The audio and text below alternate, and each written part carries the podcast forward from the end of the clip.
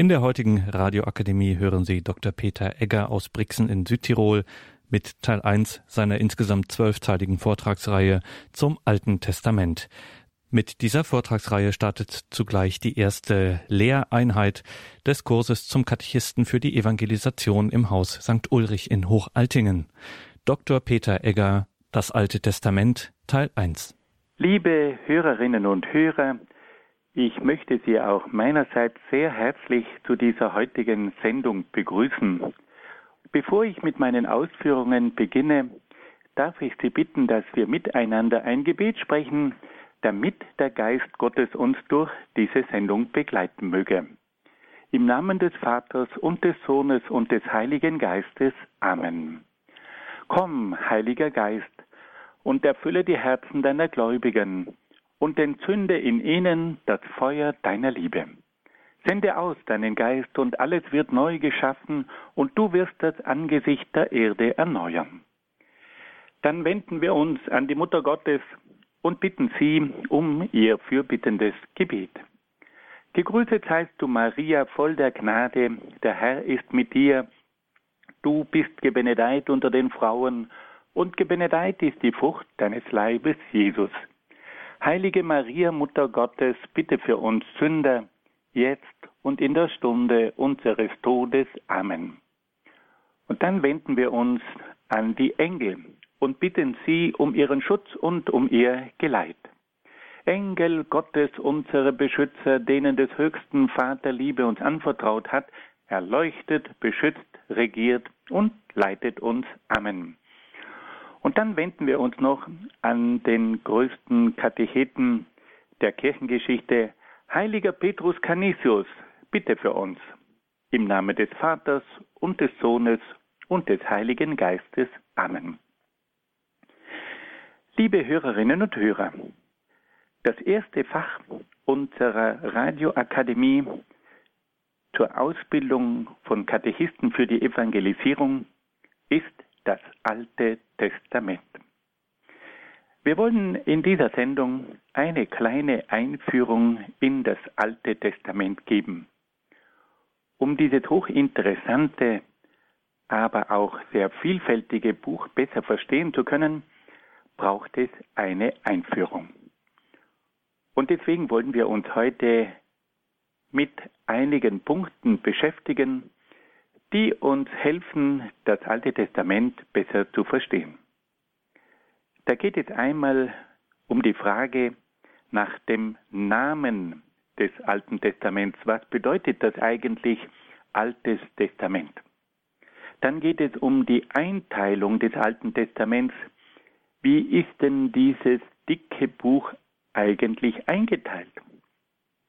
Dann interessiert uns auch noch die Entstehung des Alten Testaments in welchen Etappen ist denn dieses Buch eigentlich entstanden?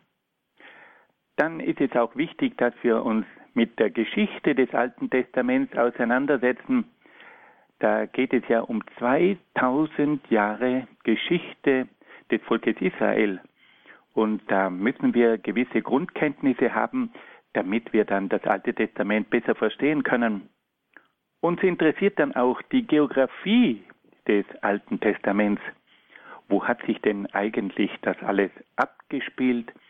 Welche Länder gehören denn eigentlich zu den Ländern der Bibel? Und schließlich wollen wir uns auch ein wenig den alten Handschriften zuwenden. Es gibt eine ganze Menge von interessanten Handschriften, die uns zeigen, dass das Alte Testament in einer sehr getreuen Weise überliefert worden ist.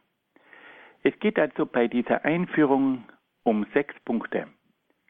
Erstens um den Namen, zweitens um die Einteilung, drittens um die Entstehung, viertens um die Geschichte, fünftens um die Geographie und sechstens um die alten Handschriften des Alten Testaments.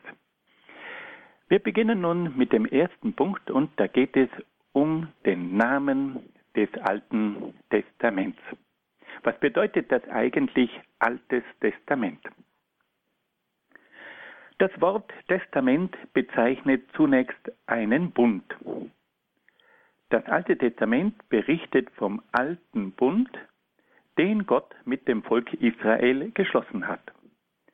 Es berichtet von den Offenbarungen und vom Wirken Gottes in der Zeit des alten Bundes. Es schildert die Geschichte des Volkes Israel im alten Bund. Es enthält die Gebote und Gesetze und überliefert die Gebete, Lieder und Weisheiten des Volkes Israel aus der Zeit des alten Bundes. Das Wort Testament bedeutet auch Zeugnis. Das Alte Testament enthält das Glaubenszeugnis der Israeliten in der Zeit des alten Bundes. Es überliefert viele Zeugnisse über das machtvolle Wirken Gottes in der Geschichte des Volkes Israel. Das Alte Testament ist aber auch ein gewaltiges Glaubenszeugnis vieler großer Gestalten, die in der Zeit des alten Bundes für den Glauben gekämpft und gelitten haben. Das Wort Testament bedeutet schließlich auch Vermächtnis. Das Alte Testament ist ein Vermächtnis, das die Lehre und die Gebote Gottes aus der Zeit des alten Bundes enthält.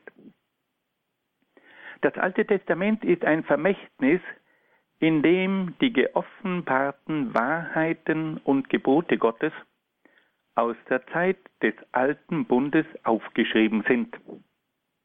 Das Alte Testament ist somit das Vermächtnis des alten Bundes an die zukünftigen Generationen.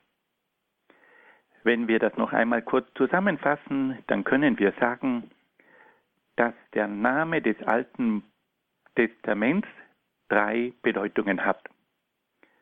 Es ist zunächst einmal das Buch des Alten Bundes, dann ist das Alte Testament das Zeugnis des Alten Bundes und dann ist das Alte Testament das Vermächtnis des Alten Bundes.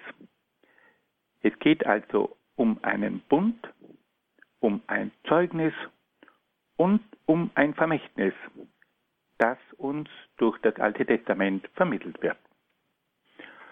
Nun wenden wir uns einem zweiten Punkt in unserer Einführung zu und da geht es um die Einteilung des Alten Testaments.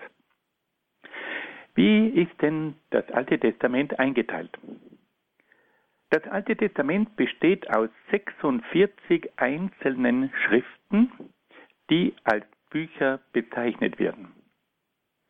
Wir wollten kurz darauf hinweisen, dass die protestantischen Ausgaben des Alten Testaments nur 39 Schriften aufweisen. Also das katholische Alte Testament umfasst 46 Schriften bzw. Bücher die protestantische Ausgabe des Alten Testaments weist nur 39 Schriften bzw. Bücher auf.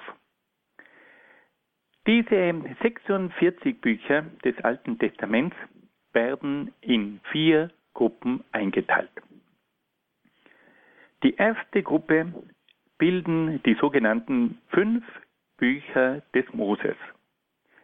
Diese Bücher wurden von der jüdischen und christlichen Tradition dem Moses zugeschrieben und erhielten daher den Namen Bücher des Moses.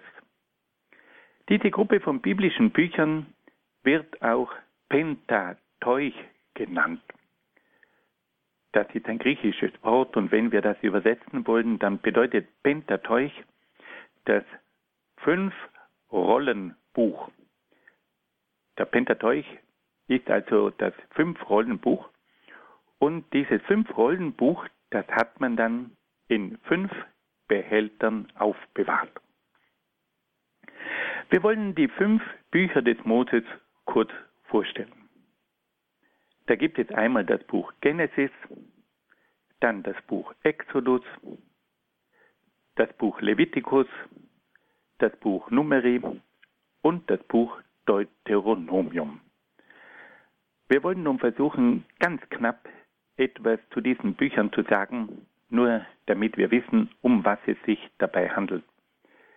Dabei geht es jetzt nicht um den vollen Inhalt dieser Bücher, über die werden wir ja dann später sprechen, sondern nur mal ganz kurz um eine Aussage, um was geht es in diesen Büchern. Beim Buch Genesis, da geht es um die Entstehung, um die Entstehung der Welt, der Menschheit und des Volkes Israel. Beim Buch Exodus, da geht es den Auszug aus Ägypten, um den Bundesschluss am Berg Sinai und um die zehn Gebote. Das Buch Levitikus enthält viele religiöse, kultische, moralische und soziale Gesetze. Das Buch Numeri weist verschiedene Zählungen der Stämme Israels auf. Im Buch Numeri finden wir aber auch das berühmte Priestergesetz und dann schildert uns das Buch Numeri auch den Zug des Volkes Israel durch die Wüste. Und dann haben wir noch das Buch Deuteronomium. Wortwörtlich geht es da um das zweite Gesetz. In diesem Buch hat man noch einmal die wichtigsten Gesetze zusammengefasst und hat sie als zweites Gesetzbuch herausgegeben. Im Buch Deuteronomium finden wir die verschiedenen Verfügungen von Moses. Fassen wir das noch einmal zusammen.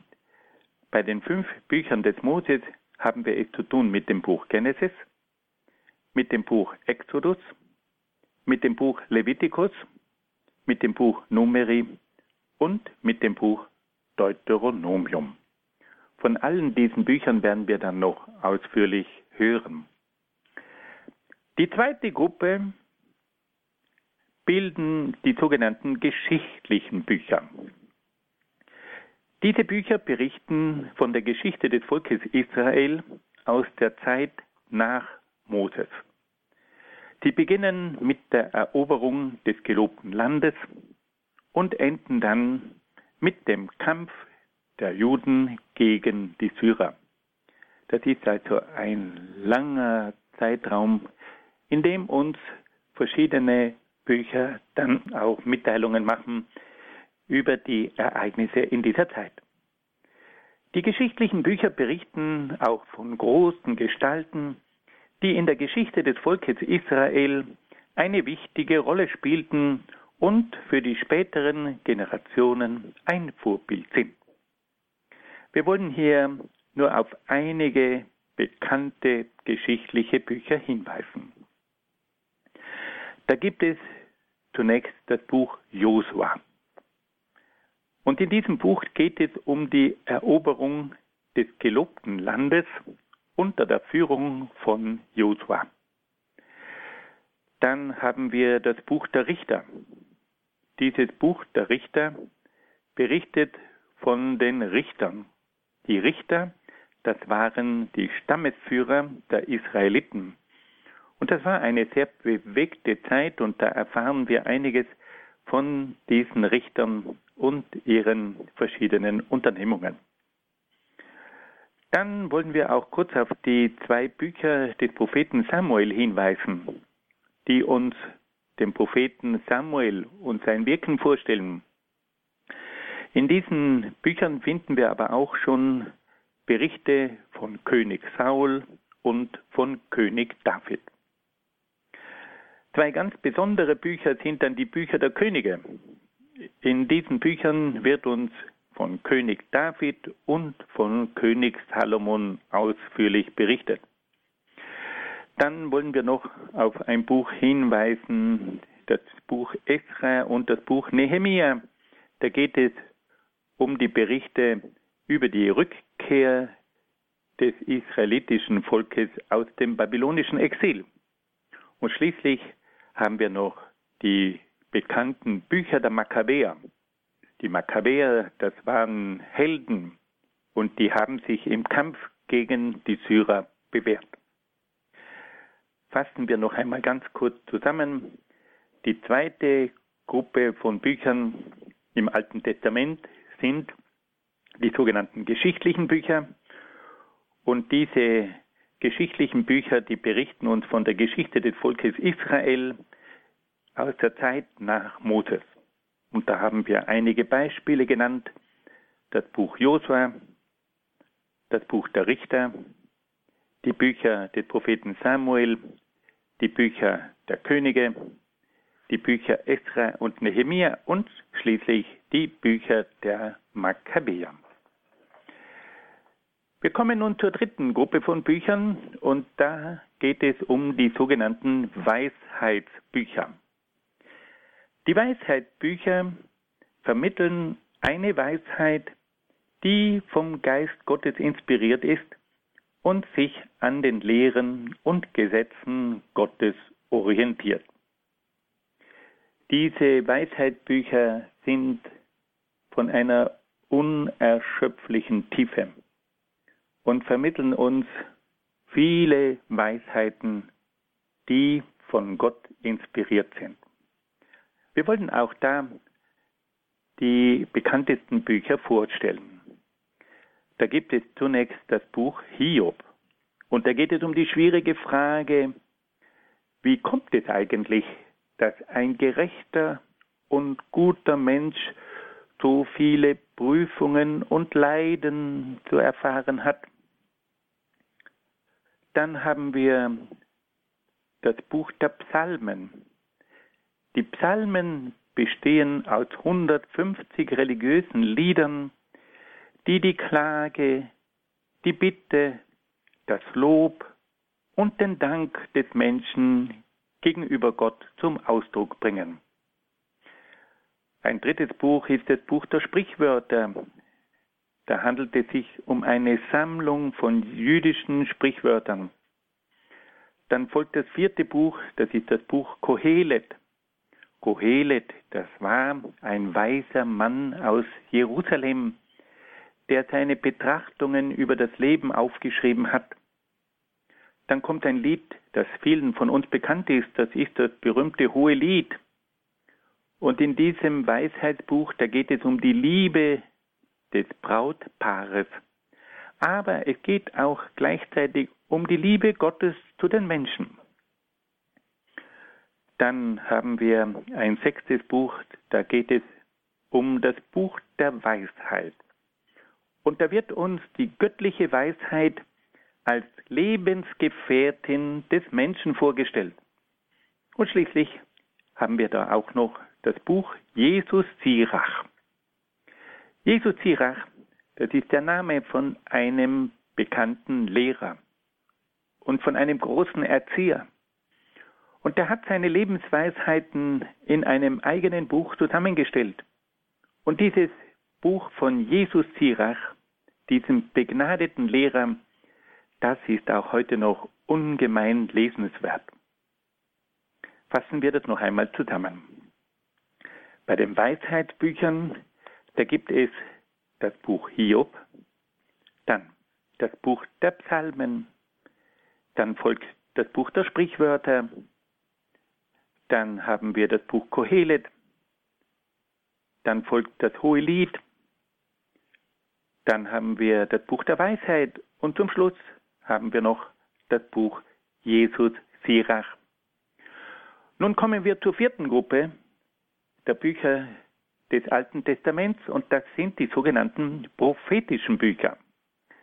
Diese Bücher berichten vom Wirken und von den Offenbarungen der Propheten. Bei den prophetischen Büchern gibt es vier Bücher über die sogenannten großen Propheten und zwölf Bücher über die sogenannten kleinen Propheten. Diese kleinen Propheten sind im sogenannten Zwölf Prophetenbuch zusammengefasst. Wir wollen kurz auf die Bücher hinweisen, die sich mit den großen Propheten befassen. Da haben wir das Buch Jesaja, das Buch Jeremia, das Buch Ezechiel und das Buch Daniel. Wir haben jetzt eine geballte Ladung gehört von verschiedenen Büchern, die also im Alten Testament zusammen zu finden sind. Wir wollen noch einmal ganz kurz einen Überblick schaffen. Das Alte Testament wird also in 46 Schriften bzw. Bücher eingeteilt und da haben wir dann vier verschiedene Gruppen. Da gibt es erstens die fünf Bücher des Moses, dann gibt es zweitens die geschichtlichen Bücher, dann gibt es drittens die Weisheitsbücher und dann gibt es viertens die prophetischen Bücher. Nun wollten wir ganz kurz uns ein wenig bei ein paar Takten Musik erholen. Liebe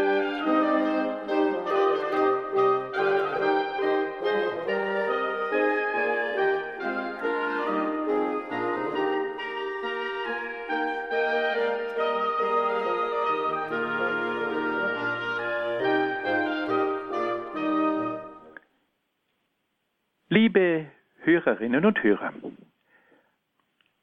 wir sind dabei, eine kurze Einführung in das Alte Testament zu geben. Und da kommen wir nun zu einem dritten Punkt. Dieser dritte Punkt befasst sich mit der Entstehung des Alten Testaments. Wie ist denn eigentlich das Alte Testament entstanden? Da wollen wir uns zunächst den Büchern des Moses zuwenden. Wie sind denn diese Bücher entstanden? Die fünf Bücher des Moses gehen zunächst auf eine lange mündliche Überlieferung zurück, die bis in die Zeit von Abraham, Isaac und Jakob, den drei Stammesvätern des israelitischen Volkes, zurückreicht. Wir können sagen, dass diese mündlichen Überlieferungen zurückreichen bis etwa in das Jahr 1900 vor Christus. Das Kernstück dieser Überlieferungen bilden die Gesetze des Moses aus der Zeit des Bundesschlusses am Berg Sinai. Nach dieser langen mündlichen Überlieferung folgen dann die ersten schriftlichen Aufzeichnungen. Die ersten schriftlichen Aufzeichnungen gehen auf das zehnte und auf das achte Jahrhundert vor Christus zurück. Es handelt sich dabei um sogenannte Quellenschriften, in denen der Name Jahwe für Gott verwendet wird oder auch der Name Elohim für Gott zur Anwendung kommt. Im siebten Jahrhundert vor Christus wurde dann in Jerusalem ein erstes Gesetzbuch verfasst, aus dem später das fünfte Buch von Moses mit dem Titel Deuteronomium entstanden ist. Und dann kommen wir zu einem dritten Schritt, und da geht es nun um die Endredaktion der fünf Bücher des Moses. Im 6. Jahrhundert vor Christus kam es während des Aufenthalts der Juden im babylonischen Exil zu einer ersten Verknüpfung der verschiedenen schriftlichen Aufzeichnungen, der verschiedenen Quellenschriften. Diese Verknüpfung erfolgte durch die Schriftgelehrten und Priester des israelitischen Volkes. Daher wird diese Schrift auch als Priesterschrift bezeichnet. Die Endredaktion der fünf Bücher des Moses erfolgte schließlich im fünften Jahrhundert vor Christus. Fassen wir das noch einmal zusammen. Wir können sagen, dass die Bücher des Moses in drei großen Schritten entstanden sind. Da gab es zunächst einmal die mündliche Überlieferung, die zurückreicht bis in die Zeit von Abraham, Isaac und Jakob. Dann gab es erste schriftliche Aufzeichnungen, die zurückreichen bis in das 10. und 8. Jahrhundert vor Christus. Und schließlich kam es dann zur Zusammenfassung dieser verschiedenen Schriften zur Endredaktion der fünf Bücher des Moses und die erfolgte dann im 6. bzw. im 5. Jahrhundert vor Christus. Wir haben also drei Etappen. Erstens die mündliche Überlieferung, zweitens die ersten schriftlichen Aufzeichnungen und drittens die Endredaktion der fünf Bücher des Moses. Nun wollen wir uns der Frage zuwenden, wie sind denn die übrigen Bücher entstanden? Wie entstanden denn die geschichtlichen Bücher, die Weisheitsbücher und die prophetischen Bücher? Wir können sagen, dass die geschichtlichen Bücher, die Weisheitsbücher und auch die prophetischen Bücher eine sehr lange Entstehungszeit haben. Ihre Ursprünge reichen zurück bis in die Zeit der Könige, also bis in das 10., 9. Jahrhundert vor Christus. Erst nach Jahrhunderten kam es dann aber zur endgültigen Niederschrift dieser Bücher. Die geschichtlichen Bücher wurden ab dem 6. Jahrhundert vor Christus verfasst. Die prophetischen Bücher wurden zwischen dem 6. und dem 2. Jahrhundert vor Christus geschrieben und die Weisheitsbücher erhielten ihre endgültige Fassung in der Zeit vom 3. bis zum 1. Jahrhundert. Wir können also sagen, dass die geschichtlichen Bücher, die Weisheitsbücher und die prophetischen Bücher eine lange Entstehungszeit haben, dass ihre Ursprünge zurückreichen bis in die Zeit der Könige, bis in das 9. und 10. Jahrhundert vor Christus, dass sie dann aber erst viel später endgültig niedergeschrieben wurden. Die geschichtlichen Bücher ab dem 6. Jahrhundert, die prophetischen Bücher zwischen dem 6. und dem 2. Jahrhundert vor Christus und die Weisheitsbücher, das sind die jüngsten Bücher, die erhielten ihre endgültige Fassung in der Zeit vom 3.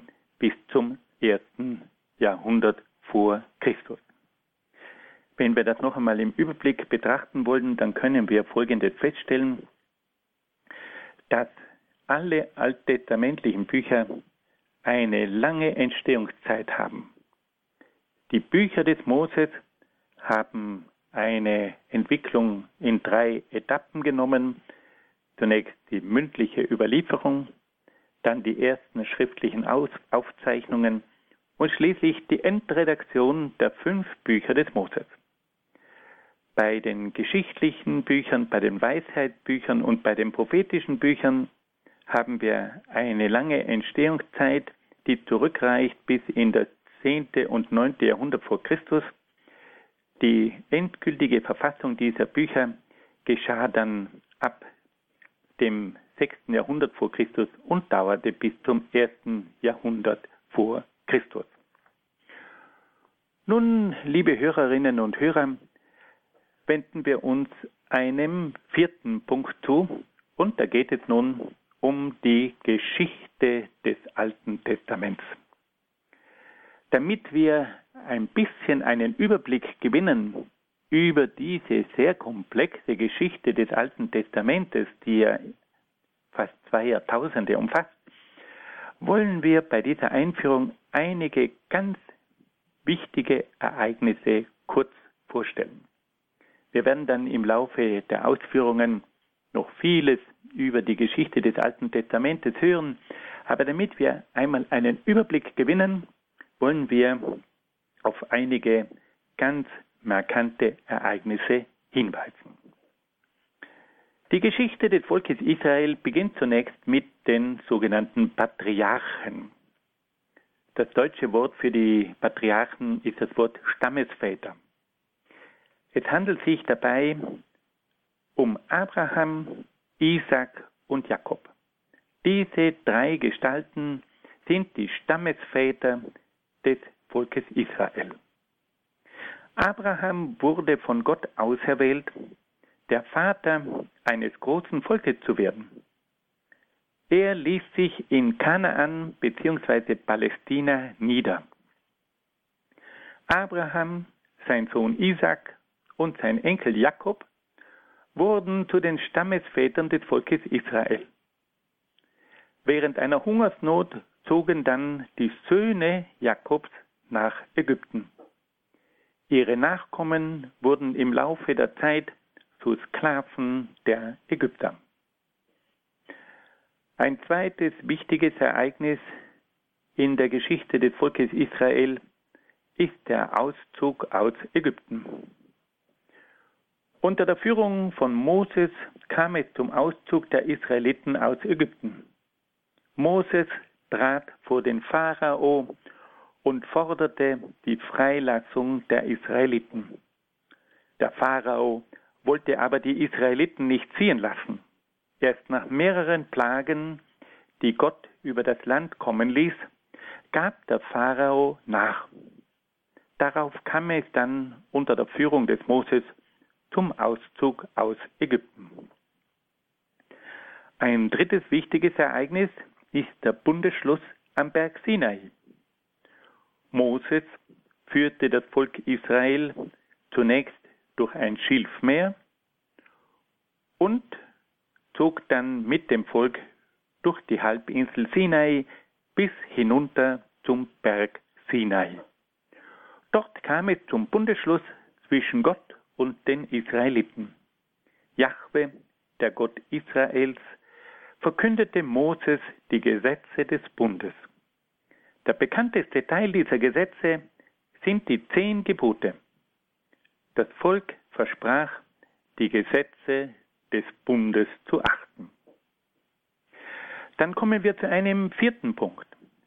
Und da geht es um die Eroberung des gelobten Landes. Nach dem Tod des Moses kam es unter der Führung von Josua zur Eroberung des gelobten Landes. Was heißt hier gelobt? Gelobt heißt hier versprochen. Das gelobte Land ist also das versprochene Land. Und wem wurde dieses Land versprochen? Dieses Land wurde bereits Abraham von Gott versprochen. Wir können also sagen, dass das gelobte Land das versprochene Land ist, das Land, das Gott dem Abraham versprochen hat. Die Israeliten eroberten zunächst die Stadt Jericho und besetzten dann weite Teile von Palästina. In den nächsten zwei Jahrhunderten besiedelten die israelitischen Stämme unter der Führung der Richter, das waren die Stammesführer, fast das ganze Land Palästina. Und nun kommen wir zu einer fünften Etappe in der Geschichte des Volkes Israel. Nach der Besiedlung des gelobten Landes begann die Zeit der Könige. Die ersten Könige waren Saul, David und Salomon. Unter der Herrschaft der Könige wurde Israel zu einem zentralistisch regierten Land. König David eroberte die Stadt Jerusalem und machte sie zur Hauptstadt von Israel. König Salomon baute den berühmten Tempel in Jerusalem. In der Zeit der Könige begann auch das Wirken der ersten Propheten. Und nun kommen wir zu einer sechsten Etappe und da beginnt nun das große Drama des israelitischen Volkes. Nach dem Tod von König Salomon kam es zur Teilung des Reiches in das Nordreich Israel und in das Südreich Juda. Da kam es also zu großen Spannungen. Und da kam es nun zu einer Teilung. Es entstanden zwei kleine Reiche. Das Nordreich, das auch das Reich Israel genannt wird, und das Südreich, das auch das Reich Juda genannt wird. Und diese kleinen Reiche wurden dann von den Großmächten der damaligen Zeit erobert. Das Nordreich Israel wurde 722 vor Christus von den Assyrern erobert, die die Bevölkerung nach Ninive am Tigris verschleppten. Das Südreich wurde 586 vor Christus vom babylonischen König Nebukadnezar erobert, der den Tempel von Salomon zerstören ließ. Und nun beginnt eine traurige Zeit, die Zeit des babylonischen Exils. König Nebukadnezar verschleppte die Bevölkerung des Südreichs nach Babylon am Euphrat in Mesopotamien. Die Juden mussten jahrzehntelang Sklavendienste verrichten. In der Zeit des Exils hatten die Juden keine Gelegenheit, einen Opfergottesdienst zu feiern. Es kam zur Entstehung der ersten Synagogen und zur Feier von einfachen Wortgottesdiensten. Im Jahr 538 vor Christus eroberte aber der persische König Kyros das babylonische Reich und gestattete den Juden in ihre Heimat zurückzukehren. Und damit kommen wir nun zur letzten Etappe. Die Juden kehrten unter der Führung von Esra und Nehemia wieder zurück in ihre Heimat nach Judäa. Nach vielen Mühen gelang es ihnen, dieses Reich wieder aufzubauen. Aber im zweiten Jahrhundert begann dann ein neuer Konflikt, weil nämlich der syrische König Antiochus IV.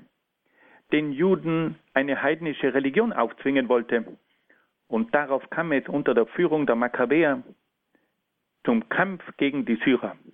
Und diesen Kampf haben die Juden gewonnen. Das waren jetzt, liebe Freunde, einige wichtige Etappen aus der Geschichte des Alten Testaments.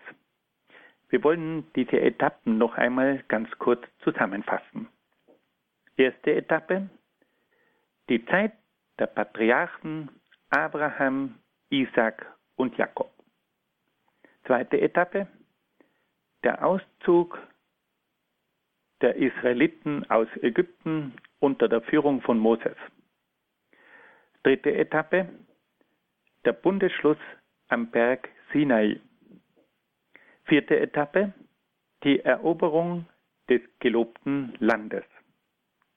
Fünfte Etappe, die Zeit der Könige Saul, David und Salomon. Sechste Etappe. Die Teilung des Reiches in Nord- und Südreich und der Untergang des Nord- und des Südreiches durch die Assyrer und die Babylonier. Siebte Etappe. Das babylonische Exil. Die Juden sind mehrere Jahrzehnte lang Sklaven in Babylon. Sie haben dann die Möglichkeit, wieder zurückzukehren. Und damit kommen wir nun zur achten Etappe. Die Zeit der Makkabäer, der Heldenkampf der Juden gegen die Syrer um die Erhaltung ihrer Religion.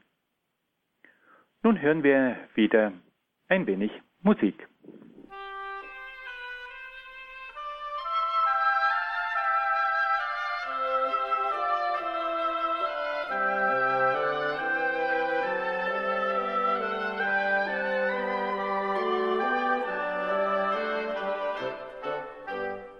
Liebe Hörerinnen und Hörer, wir sind dabei, eine kurze Einführung in das Alte Testament zu geben und da haben wir bis jetzt schon über einige Punkte gesprochen.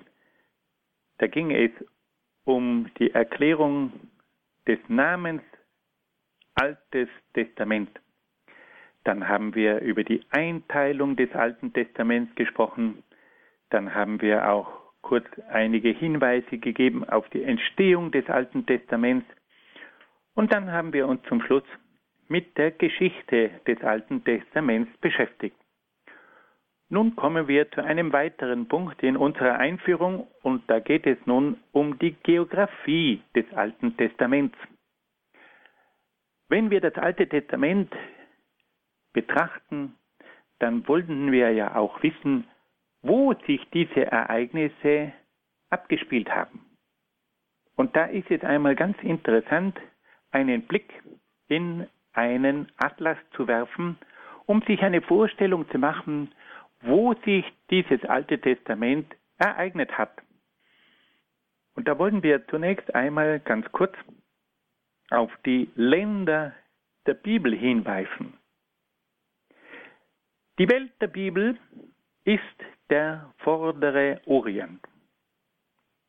Die Welt des Alten Testaments erstreckt sich von Ägypten bis zum Persischen Golf.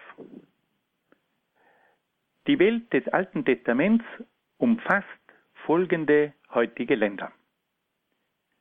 Da haben wir zunächst einmal Ägypten, dann Israel, dann geht es weiter mit dem Libanon, dann kommen wir nach Syrien, dann erreichen wir den Irak und schließlich landen wir im Iran.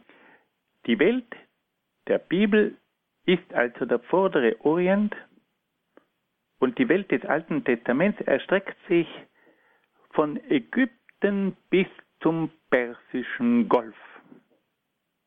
Und da gehören folgende Länder dazu.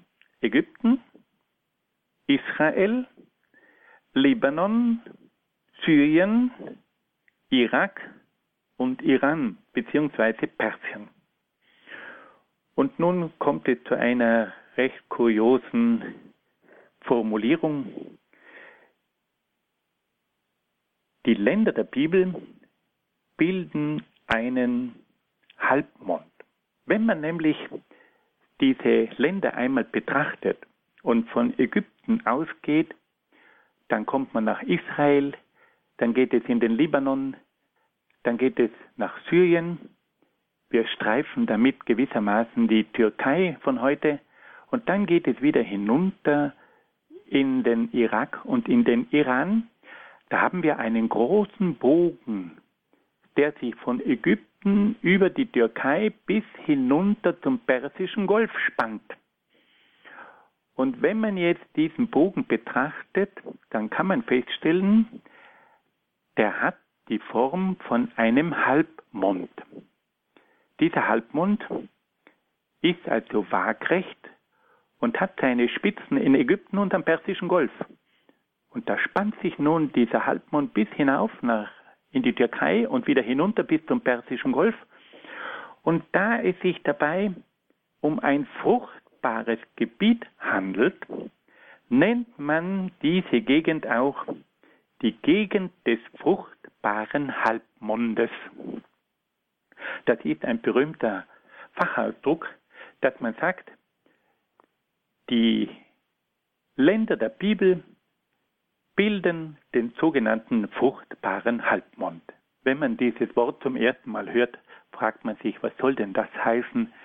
Es gibt doch keinen Halbmond, der fruchtbar ist. Aber das ist die Bezeichnung für dieses Gebiet von Ägypten über die Türkei bis hinunter zum Persischen Golf und die bildet einen Bogen und da kann man sagen, dieser Bogen der hat also einen oberen Teil, der reicht hinauf bis in die Türkei. Und der untere Teil dieses Bogens, der läuft, verläuft nördlich der arabischen Wüste. Und da hat man genau einen waagrechten Halbmond. Und da es sich dabei um ein fruchtbares Gebiet handelt, nennt man dieses Gebiet mit dem Fachwort die Länder des fruchtbaren Halbmonds. Nun wollen wir uns im Rahmen dieser geografischen Betrachtungen noch ganz kurz auf das Land Palästina konzentrieren. Das Stammland des Alten Testamentes ist das Land Palästina. Und dieses Land weist folgende Grenzen auf. Da haben wir im Westen das Mittelmeer, im Osten haben wir Jordanien und Syrien, im Norden ist der Libanon und im Süden ist Ägypten.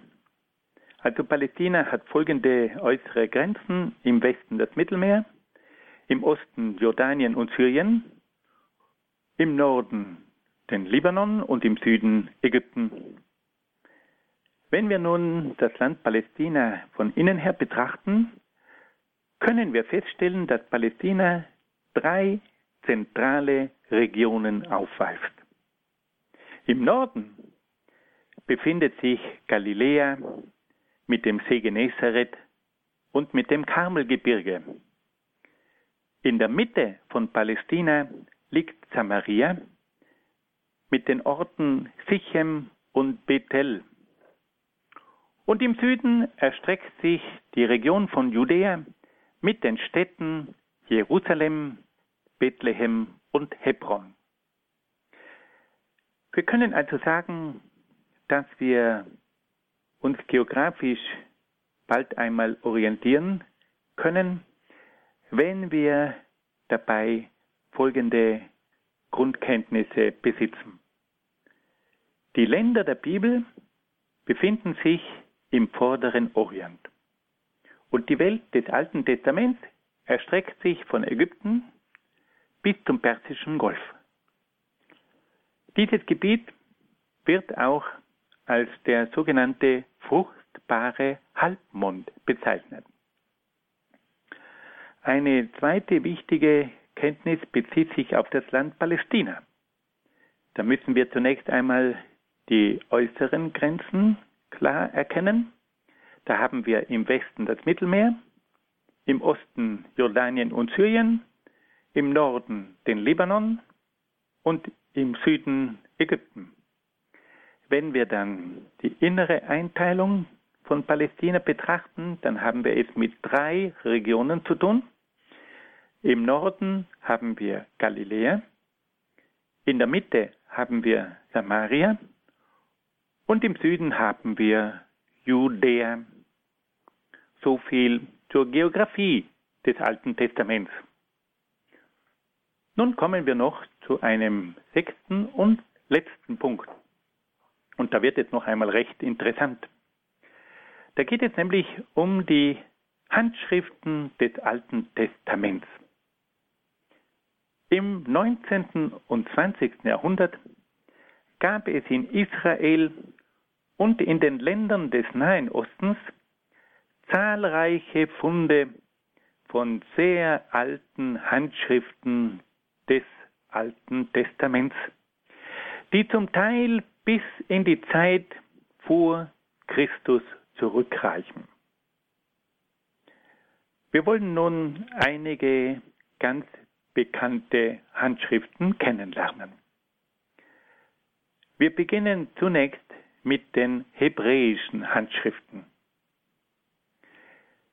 Die ältesten hebräischen Handschriften wurden in Qumran am Toten Meer entdeckt. Zwischen 1947 und 1956 wurden dort in elf Höhlen die Reste von 850 Schriftrollen gefunden. Das war eine Sensation.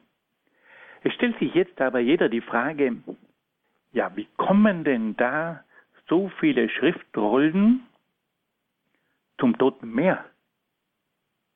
Und wieso wurden denn diese Schriftrollen in verschiedenen Höhlen deponiert? Ja, da gibt es eine dramatische Vorgeschichte. Diese Schriften waren die Bibliothek der Essener.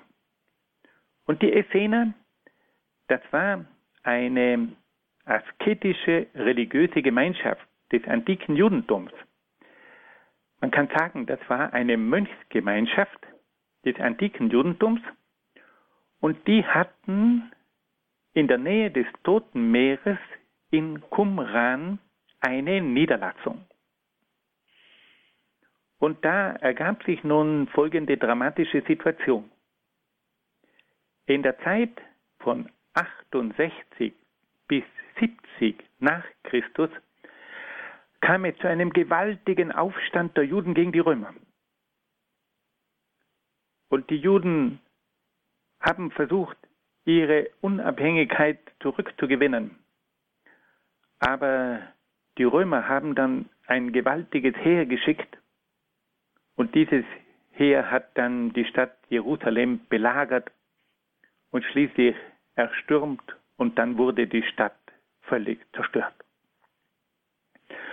Und diese Mönche am Toten Meer, die haben geahnt, dass die Römer auch bis in die Gegend des Toten Meeres vordringen könnten und haben sich dazu entschlossen, ihre Bibliothek in elf Höhlen in der Umgebung des Toten Meeres zu verstecken. Und diese Schriftrollen, die blieben dann dort bis zum Jahr 1947. Und damals hat ein junger Hirte in der Nähe des Toten Meeres seine Herden geweidet und da entdeckte er diese Höhlen und er fand verschiedene Tongefäße, in denen sich diese Rollen befanden. Er hat dann eine solche Schriftrolle verkauft, weil er wusste, dass er dafür Geld bekommen würde. Und diese Schriftrollen sind dann auf Umwegen bis nach Amerika gelangt und dort hat dann ein Forscher mit Hilfe der Radiokarbonmethode festgestellt, dass es sich dabei um Materialien handelte, die viel älter waren als alle bisherigen alten Handschriften. Und er ist dann der Sache nachgegangen und ist schließlich vorgedrungen bis zum Toten Meer und hat dann dort mit Hilfe von vielen anderen Kollegen in den verschiedenen Höhlen rund um Qumran diese Funde getätigt und auch bestätigt. Das war eine Sensation. Wir können ruhig sagen, das war ein absoluter Glücksfall, weil es nämlich durch diese Funde von Qumran zur Entdeckung von alten Handrollen, von Bruchstücken, von Fragmenten gekommen ist, die weit älter waren als alle bisherigen alten Handschriften, die man vorher kannte. Unter den vielen Handschriften von Qumran befanden sich über 200 Abschriften von fast allen Schriften des Alten Testaments. Diese Abschriften wurden in der Zeit von 250 vor Christus bis 40 nach Christus verfasst. In Qumran wurde auch eine über sieben Meter lange Schriftrolle mit dem fast vollständigen Text des Buches Jesaja gefunden, die schon um das Jahr 100 vor Christus geschrieben worden ist. Wir haben also durch die Funde von Qumran einen Zugang zum Alten Testament in seiner frühesten Form, der für die Wissenschaft von ganz großer Bedeutung ist. Neben den hebräischen Handschriften gibt es dann auch griechische Handschriften des Alten Testaments. Bereits im dritten Jahrhundert vor Christus gab es auch griechische Übersetzungen des Alten Testaments. Die bekannteste griechische Übersetzung des Alten Testaments ist die sogenannte Septuaginta. Septuaginta, das ist ein lateinisches Wort und bedeutet 70. Die Septuaginta ist nach der Überlieferung das Werk von 70 jüdischen Gelehrten. Man hatte also das Alte Testament auf 70 Gelehrte verteilt und hat die gebeten, jeweils einen Teil des Alten Testaments zu übersetzen. Und so hat man dann diese Übersetzung durch die 70 jüdischen Gelehrten die Septuaginta genannt. Also die 70er Übersetzung könnte man das etwas frei formulieren. Von der Übersetzung der Septuaginta gibt es mehrere Handschriften auf Papyrus und auf Pergament. Die bekanntesten Handschriften der Septuaginta sind in der Form von einem Kodex erhalten. Was ist nun ein Kodex? Ein Kodex ist in diesem Fall eine Sammlung von alten Handschriften. Und da gibt es nun mehrere von solchen Kodizes. Da gibt es einen Kodex, der am Fuß des Berges Sinai im Katharinenkloster gefunden wurde. Und dieser Kodex, der hat den Namen Codex Sinaiticus. Dieser Kodex wurde also im Katharinenkloster am Fuß des Berges Sinai gefunden. Dann gibt es einen weiteren Kodex, der aus Ägypten stammt und heute im Vatikan aufbewahrt wird. Das ist der sogenannte Codex Vaticanus. Und dann gibt es noch einen weiteren Kodex, der aus Alexandrien in Ägypten stammt und der trägt den Namen Codex Alexandrinus. Diese berühmten Kodizes, der Codex Sinaiticus, der Codex Vaticanus und der Codex Alexandrinus, stammen aus dem vierten bzw. fünften Jahrhundert nach Christus und enthalten große Teile des Alten Testaments. Und dann gibt es noch eine dritte Gruppe. Es gibt auch einige lateinische Handschriften. Im zweiten Jahrhundert nach Christus kam es zu ersten lateinischen Übersetzungen des Alten Testaments. Gegen Ende des vierten Jahrhunderts hat dann der heilige Hieronymus das gesamte Alte und Neue Testament aus dem Hebräischen und Griechischen ins Lateinische übersetzt. Diese Übersetzung ist unter dem Namen Vulgata bekannt. Vulgata, da steckt das Wort vulgus drinnen, das heißt auf Lateinisch Volk. Und Vulgata bedeutet die im Volk verbreitete Bibel. Die Vulgata von Hieronymus war in der ganzen lateinischen bzw. abendländischen Kirche verbreitet und auch von dieser Übersetzung gibt es eine ganze Menge von alten Kopien. Welche Bedeutung haben nun diese alten Handschriften für uns? Diese alten Handschriften sind eine Bestätigung für die Echtheit und Zuverlässigkeit des Alten Testaments. Die zahlreichen Funde von alten Handschriften, die zum Teil bis in die Zeit vor Christus zurückreichen, sind eine eindrucksvolle Bestätigung für das Alter der alttestamentlichen Schriften. Diese vielen Abschriften weisen darauf hin, dass die ursprünglichen Texte des Alten Testaments schon mehrere Jahrhunderte vor der Zeitenwende entstanden sein müssen. Die zahlreichen alten Handschriften sind aber auch eine Bestätigung für die Zuverlässigkeit der Weitergabe der alttestamentlichen Schriften. Der Vergleich mit den frühen Handschriften lässt uns erkennen, dass die Abschriften der alttestamentlichen Bücher mit großer Genauigkeit und Gewissenhaftigkeit erstellt worden sind. Und schließlich vermitteln uns die griechischen und lateinischen Übersetzungen auch eine Erkenntnis, wie die Übersetzer damals diese hebräischen Texte verstanden haben.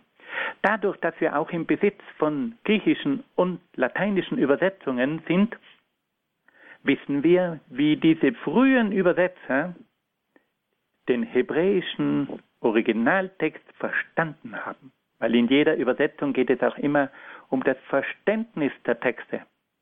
Und wenn wir nun vergleichen können, eine griechische und lateinische Übersetzung mit dem Originaltext in hebräischer Sprache, dann verstehen wir dadurch, wie diese frühen Übersetzer diese Originaltexte in hebräischer Sprache verstanden haben. Fassen wir das noch einmal zusammen. Wir haben also wunderbare alte Handschriften. Es gibt drei Gruppen. Hebräische Handschriften, griechische Handschriften und lateinische Handschriften. Und diese Handschriften, die bestätigen uns, dass dieses Alte Testament etwas sehr zuverlässig überliefertes ist. Die bestätigen uns die Echtheit und auch die Zuverlässigkeit dieser Texte. Und wir können sagen, dass gerade die Wissenschaft der letzten Jahrzehnte hier bedeutende Erkenntnisse gewonnen hat und alle diese Erkenntnisse bestätigen uns die Echtheit und die Zuverlässigkeit des Alten Testaments.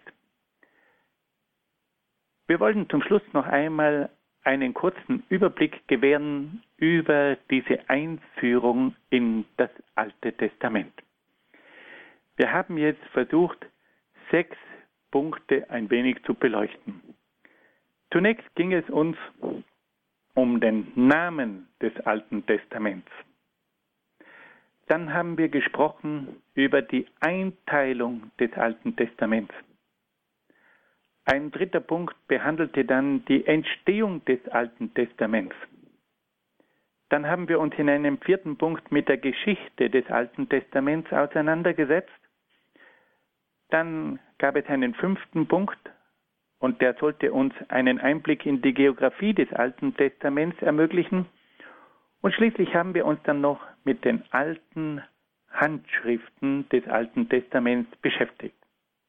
Es ging also um den Namen, die Einteilung, die Entstehung, die Geschichte, die Geografie und die alten Handschriften des Alten Testaments. Das alles sollte uns einen kleinen Blick hineinwerfen lassen in dieses großartige Werk, das wir nun in den nächsten Sendungen in verschiedenen Etappen näher kennenlernen wollen. Liebe Hörerinnen und Hörer, ich danke Ihnen sehr herzlich für Ihre Aufmerksamkeit. Ich wünsche Ihnen alles Gute und Gottes besonderen Segen.